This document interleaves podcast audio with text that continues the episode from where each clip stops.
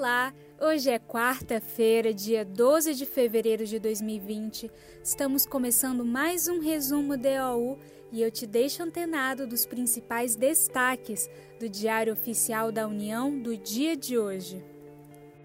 E para começarmos esse resumo DOU, temos em destaque as políticas de integridade reguladas na relação com o setor privado em ministério. Em portaria, o Ministério da Mulher, da Família e dos Direitos Humanos dispôs sobre a adoção de boas práticas anticorrupção em contratos, convênios, acordos e instrumentos semelhantes celebrados pelo órgão com empresas, bem como quaisquer fundações, associações de entidades ou pessoas, além de sociedades estrangeiras que tenham sede, filial ou representação no território brasileiro e então foram instituídos a cláusula anticorrupção e o termo de compromisso a serem obrigatoriamente incluídos nesses contratos, celebrados pelo Ministério da Mulher, da Família e dos Direitos Humanos.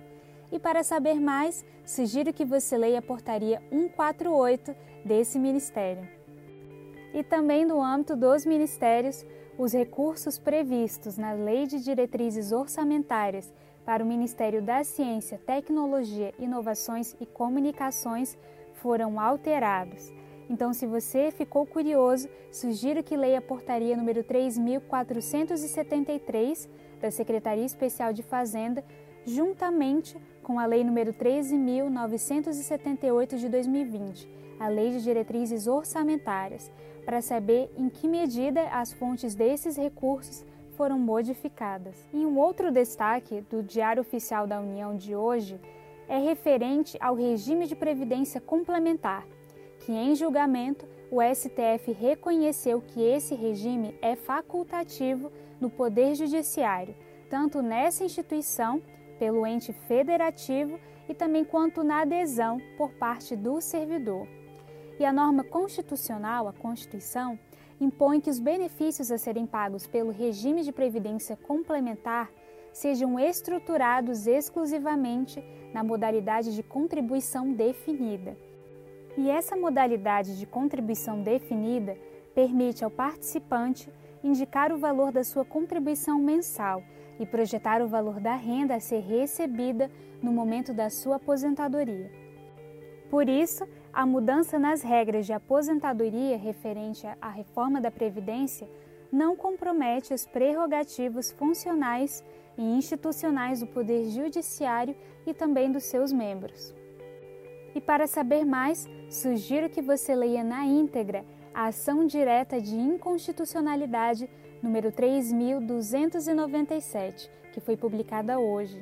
E o último destaque de hoje tem a ver com o Departamento Penitenciário Nacional, em que foi disciplinado o pagamento da gratificação por encargo de curso ou concurso de que trata o artigo 76A da Lei nº 8112 de 1990. Então, essa gratificação ela é devida pelo exercício eventual de atribuições específicas das atividades de ensino regularmente instituídas pela Escola Nacional de Serviços Penais e também pela coordenação de gestão de pessoas do Departamento Penitenciário Nacional do Ministério da Justiça e Segurança Pública. E a portaria número 63 do DEPEN, Departamento Penitenciário Nacional, publicada hoje, tem então a finalidade de regulamentar o exercício desses encargos em cursos e concursos. E muito obrigada por me acompanhar em mais um resumo DAU um serviço oferecido pelo Instituto Protege, em parceria com a editora Fórum. Meu nome é Yasmin Góes e eu fico hoje por aqui. Desejo a todos uma excelente quarta-feira e até amanhã.